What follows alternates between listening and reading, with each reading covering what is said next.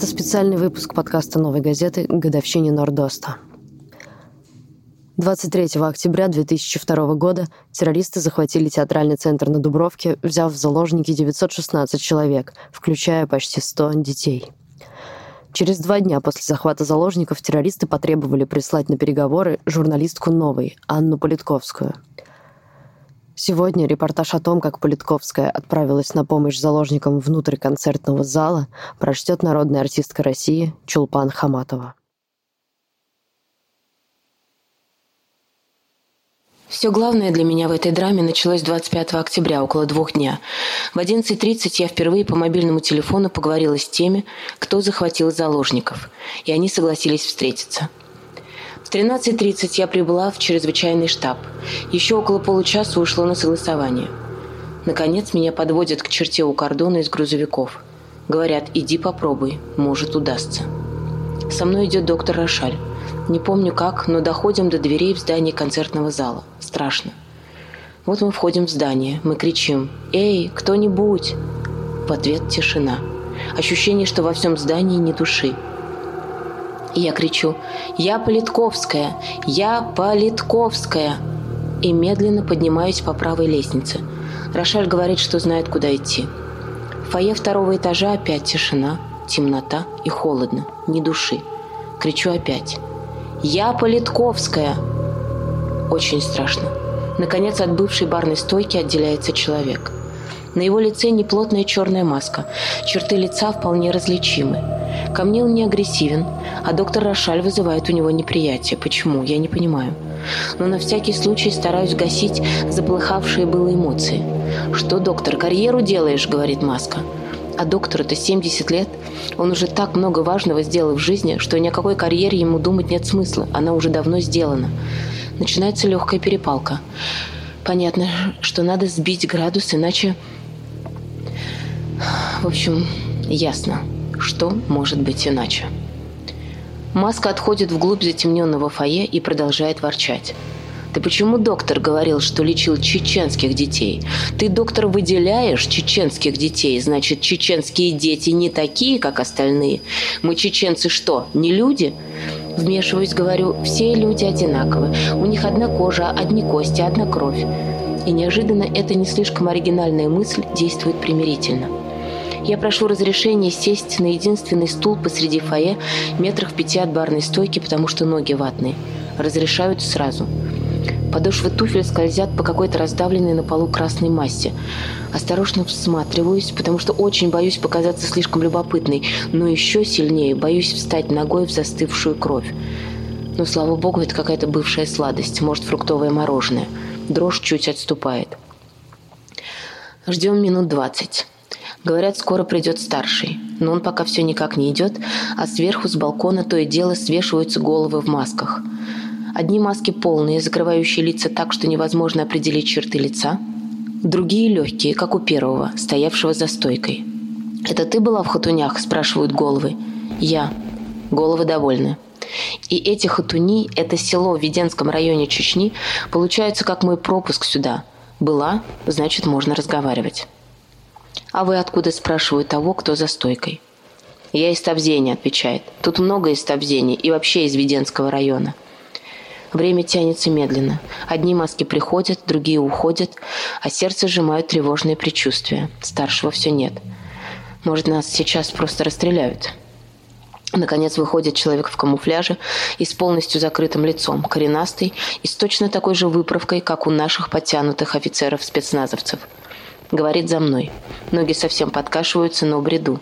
Это и есть старший. Мы оказываемся в грязной бытовке при разгромленном буфете. Сзади кран с водой. Кто-то ходит за спиной, я поворачиваюсь. Понимаю, что это выглядит нервно, но куда деваться? Можно подумать, у меня есть опыт общения с террористами в экстремальных условиях. «Не смотреть назад!» – орет старший. «Со мной разговаривайте, на меня и смотрите». «Кто вы? Как вас называть?» – спрашиваю, не слишком надеясь на ответ. «Бакар, Абу-Бакар». Маску он уже поднял на лоб. Лицо открытое, скуластое, очень воинственное. На коленях автомат. Лишь в самом конце разговора он положит его за спину и даже извинится. Я так привык к нему, что уже и не чувствую. И сплю с ним, и ем с ним, всегда с ним. Но я и без этих объяснений уже вижу, что он из поколения тех чеченцев, которые воюют всю свою жизнь. «Сколько вам лет?» – спрашиваю. «29». «Воевал в обе войны?» «Да». «В Грузии отсиживался?» «Нет, я из Чечни не уходил». Есть такое поколение современных чеченцев. Бакар из тех, кто 10 последних лет не знал ничего, кроме автомата и леса. А до этого только и окончил что школу. И так постепенно жизнь в лесу стала для них единственной, какая вообще возможна. Судьба без вариантов. Поговорим о делах? Ладно. Я начинаю. Сначала о детях старшего возраста. Надо отпускать, они дети. Об этом первым делом меня просил начать разговор Сергей Стрижемский, помощник президента России. «Дети? Тут нет детей. Вы забираете наших на зачистках с 12 лет, мы будем держать ваших». «Чтобы отомстить?» «Чтобы вы почувствовали, каково это». В разговоре с Бакаром я буду возвращаться к детям еще много раз, с просьбами хотя бы сделать для них послабление. Например, разрешить принести еду. Но ответы будут категоричные. Нашим не дают есть на зачистках, пусть ваши тоже терпят. В моем списке пять просьб. Пища для заложников, предметы личной гигиены для женщин, вода и одеяло. Забегая вперед, удастся договориться только о воде и соках. В том смысле, что мне разрешат их носить, кричать снизу, что принесла, и тогда меня будут пускать. Я смогу прийти несколько раз. Я не смогу принести много за один раз. Людей очень много. Может, разрешите, чтобы со мной был кто-то из мужчин? Хорошо. Можно тоже наш журналист? Да, и еще кто-нибудь из Красного Креста. Спасибо. Начинаю спрашивать, чего они хотят. Но политический Бакар сильно плывет. Он, как говорит, сам просто воин и больше ничего. Зачем ему все это, он объясняет длинно и нечетко, но отчетливо выделяются несколько требований. Первое. Путин должен сказать слово, объявить об окончании войны. Второе. В течение суток продемонстрировать, что его слова не пустые. Например, из одного района вывести войска. Из какого района? Из вашего, Веденского? Ты что, ГРУшница? Допрашиваешь, как ГРУшница. Все, уходи. Но уходить нельзя, хотя очень-очень хочется. Поэтому я слышу, как почти оправдываюсь. Поймите, надо же знать, чего вы хотите. Причем точно знать, иначе я то и дело спотыкаюсь о самое себя. Мой мозг трудится над непосильной проблемой. Как облегчить участь заложников, раз уж они согласились говорить со мной, но и достоинство не потерять? И пробуксовывает, увы. Чаще я не знаю, что говорить, или печу какие-то глупости, только бы Бакар не сказал «все», и я бы ушла ни с чем, не выторговав ничего. В какой-то момент Бакару на мобильный звонит Борис Немцов. Этот телефон боевики изъяли у одного из заложников и теперь ведут по нему все свои переговоры. Разговаривая с Немцовым, Бакар начинает сильно нервничать. Позже он станет мне говорить, что Немцов водит его за нос. Мол, сказал накануне, что война в Чечне может прекратиться, а сегодня, 25 октября, зачистки возобновились. Я спрашиваю, а кому вы поверите? Чьему слову о выводе войск доверили бы? Оказывается лорду Джаду, спецдокладчику парламентской ассамблеи Совета Европы по Чечне. Наконец, переходим к их третьему пункту. Он прост. Если будут выполнены первые два, заложников они отпустят. А сами? Останемся воевать, примем бой и умрем в бою. Вы, собственно, кто такие есть? Спрашиваю и впадаю в ужас от собственной дерзости – мы разведывательно-диверсионный батальон. У нас был отбор для этой операции. Взяли лучших. И если умрем, будет кому продолжить дело. «Подчиняетесь Масхадову?» – спрашиваю об опальном президенте Чечни. И вижу замешательство, даже крайнее недовольство. Масхадов наш президент, но мы воюем сами по себе. И это подтверждение самых плохих опасений. Этот отряд из тех, кто сами по себе в Чечне – у них своя автономная война, и она радикальна. И они плевать хотели на Масхадова и его зарубежных представителей Ильяса Ахмадова в Америке и Ахмеда Закаева в Европе, которые добиваются переговоров. Плевать хотели как раз за то, что они не радикальны. Они нас не устраивают. Они ведут эти переговоры медленно, потому что над ними не капает, а мы в лесах умираем. Они нам надоели. Больше пунктов в их плане нет. Бакар добавляет от себя много сильных фраз. Полтора года люди просили, чтобы стать камикадзе и сюда прийти. Мы пришли умирать. Собственно, я и не сомневаюсь, что тут обреченные и готовые умереть, унося с собой столько жизней, сколько захотят. «Можно поговорить с заложниками?» – спрашиваю. «Нельзя». «Нет». Но через пять минут дает команду брату, сидящему у меня почти за спиной. «Приведи, ладно». Тот выводит из зала перепуганную красивую девушку Машу. Она ничего не может сказать от ужаса и слабости. Заложники ничего не ели. Бакар раздражен ее лепетанием и велит увести. «Давай другую, постарше». Пока брат ходит в зал и обратно, Бакар объясняет, какие они здесь все благородные.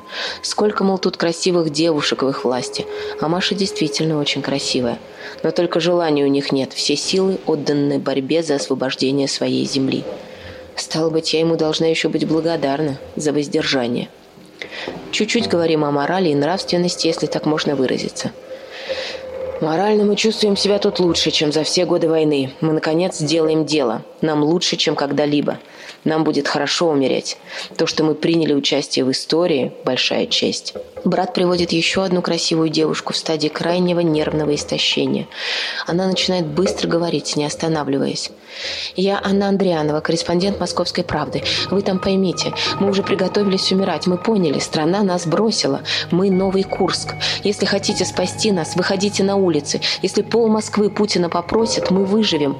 Нам тут ясно, если мы сегодня здесь умрем, завтра в Чечне начнется новая мясорубка. И это потом опять придет сюда, к новым жертвам. Бакар нервничает, но Аня этого не чувствует. Опять очень страшно, что Бакар начнет демонстрировать силу. Наконец Аню уводят, и мы договариваемся, что я сейчас займусь тем, что буду носить в здании воду. Бакар неожиданно добавляет от себя. И соки можете принести. Для вас? Нет. Мы умирать готовимся. Мы ничего не пьем, не едим. Для них. А может еды? Ну хотя бы детям? Нет. Наши голодают, вот пусть и ваши будут голодать. Выхожу на улицу. Рошаль, оказывается, уже ушел. Не кстати начинает лить дождь. Думаю про себя, что похоже на мокрую курицу. Ведь надо же о чем-то думать. Собираем деньги по карманам и кошелькам. У кого что есть, те, кто стоит поблизости. Журналисты сбрасываются первыми, еще пожарные. Кто-то бежит в ближайший магазин за соками. Оказывается, что у властей и штаба никаких соков под рукой нет. Его закупают коллеги. Мы с Романом Шлейновым, коллегам из «Новой газеты», берем по две упаковки в руки и пытаемся идти. Справа офицер МВД, слева офицер ФСБ. Они ссорятся. У того, что из МВД, приказ, чтобы мы шли, раз это помощь заложникам и возможность контактировать бандитами как можно дольше. У того, что из ФСБ, приказ не пускать. Они переругиваются, льет дождь, стоим посреди снайперов и ждем. Наконец ФСБ дает добро. Идите. Потом еще ходка и еще темнеет. Бандиты сказали, до темна успевай. Но пока подвозили соки от лица государства, следующую порцию, прошло преступно много времени. На третьей ходке нам навстречу выставили группу мужчин-заложников. Я боюсь сказать даже слово, чтобы не началась стрельба. Просто «здравствуйте». Они отвечают. Их спускают гуськом. Мимо идет молодой парень в черном концертном костюме и белой рубашке. Наверное, артист оркестра. Он коротко шепчет. Нам сказали, что нас начнут убивать в 10 вечера. Передайте. В следующую ходку я просто молча киваю ему, встретившись глазами. Мол, сказала, кому надо. Заложников опять сводят по ступенькам нам навстречу. Взяв свой груз упаковки с соками, мой артист шепчет на обратном пути. Понял. Бандиты вдруг начинают сильно нервничать. Покрикивают, похаживают. Сверху кричит заложник. «Принесите дезинфицирующие средства. Очень нужно. Мы же просили». Его прогоняют. Я прошу разрешения принести эти средства в следующей ходке, но следует уже полный на все отказ. Ну хотя бы чуть-чуть еды детям, пожалуйста. Мы подыхаем с голоду, вот и они пусть подыхают с голоду. Уходите. Этот день в истории заканчивался. Дальше был штурм и большая трагедия. И теперь я думаю, все ли мы сделали тогда, чтобы помочь избежать жертв. Была ли лично я кому-то нужна со своими соками и разговорами на краю пропасти? Мой ответ – нужна. Но мы сделали не все. Трагедия Нордоста, родившаяся не на пустом месте, не конец. Теперь мы будем жить в вечном страхе, провожая из дома детей и стариков. Встретимся ли еще? Ведь именно так жили все последние годы люди в Чечне. У нас всего два варианта. Первый. Мы наконец осознаем, что чем больше чрезмерной силы там, Чем больше крови жертв, похищенных и униженных, тем больше тех, кто хочет за это мстить здесь. Тем больше новых рекрутов, желающих умереть, отомстив. А поскольку эта война будет вестись не на поле боя, а рядом с нами, в городах, которые не хотят воевать, это значит, мы обречены на новый Нордост. На то, что никто и нигде не будет чувствовать себя в безопасности, выходя ли на улицу или сидя в своей квартире. Наш второй вариант трудный, но хотя бы с какой-то надеждой. Надо начинать разговаривать с теми, кто готов на цивилизованный диалог. Иначе мы обречены только на переговоры, подобные нордостовским, по лекалам безнадежности, когда на кону жизни безвинных. Анна Политковская, 28 октября 2002 года. Постскриптум. Только за два года, прошедших после трагедии на Дубровке, в России было совершено еще 13 терактов, в том числе самый кровавый в истории России – захват заложников в школе Беслана, когда в результате нескоординированных действий силовиков при штурме здания погибло 333 человека – включая 186 детей в возрасте от года до 17 лет. Всего жертвами терактов с октября 2002 по сентябрь 2004 года в России стали 956 человек. Мы говорим спасибо Чулпан Хаматовой за участие в записи.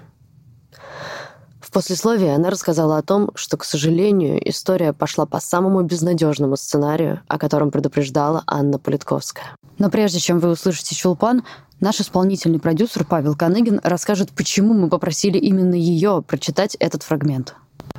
Чулпан Хаматова, точно так же, как и Политковская при жизни, очень часто оказывалась и оказывается в ситуации выбора, когда ты можешь в безучастном высокомерии и гордости пройти мимо людей в беде, которым кроме тебя здесь сейчас не поможет никто. А можешь и помочь им, рискуя своей жизнью, здоровьем и попытаться спасти как можно больше людей. При том, что тебя критикуют и обвиняют со всех сторон в том, что ты лезешь не в свое дело, в том, что ты пытаешься договариваться с дьяволом и прочее, и прочее. Читая этот текст, я понимал еще, как много общего между Хаматовой и Политковской и как много одинаковых упреков в их адрес от тех, кто никогда не оказывался в ситуации выбора, который надо делать здесь и сейчас.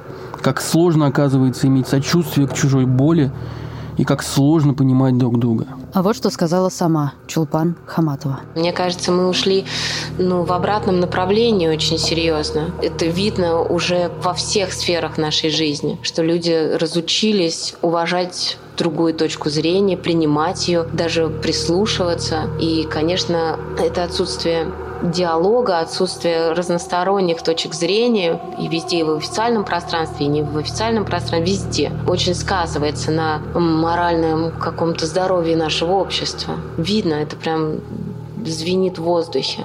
У нас был такой спектакль «Скрытые перспективы» в Театре «Современник», который мы посвящали всем журналистам, которые и погибли, и которые там до сих пор рискуют своей жизнью, своей безопасностью. И я читала этот текст, он меня, конечно, поразил, потому что, ну, со стороны казалось, что она туда шла, абсолютно зная, что она делает, в каком-то таком понимании, как это все должно происходить, как договариваться с ними. И меня тогда поразила вот эта вот полная такая беспомощность, которая ею овладевала, когда ты просто интуитивно, на ощупь, с одной стороны, ты должен выжить, с другой стороны, ты должен помочь жертвам теракта, с третьей стороны, как она здесь пишет, не потерять собственное достоинство. В общем, конечно, это еще раз доказывает, что какие-то героические поступки делают обычные люди. То есть не, она не супергерой и не супер женщина, это обычная женщина. Просто, просто почему-то вот некоторые люди берут и делают, даже не зная, чем это закончится. Вот это меня, конечно, в ней совершенно потрясает. Вообще просто вот это ее неравнодушие, да, мне кажется, это самое главное ее какое-то качество, что она не может пройти мимо, зная, что она не сможет с этим дальше жить. Касается ли это жертв войны, каких-то политических аспектов или там социальной помощи, которые без конца тоже просили. Очень неравнодушный человек, а значит очень живой. Автор и исполнительный продюсер Павел Каныгин. Ведущая Надежда Юрова. Монтаж Денис Никулин. Композиторы Алина Ануфриенко и Александр Глушков. Редактор Арнольд Хачатуров. Отдельное спасибо Ларисе Малюковой. Слушайте нас в Кастбоксе, Саундклауде, ВК, Google подкастах, Яндекс Музыке и Apple подкастах.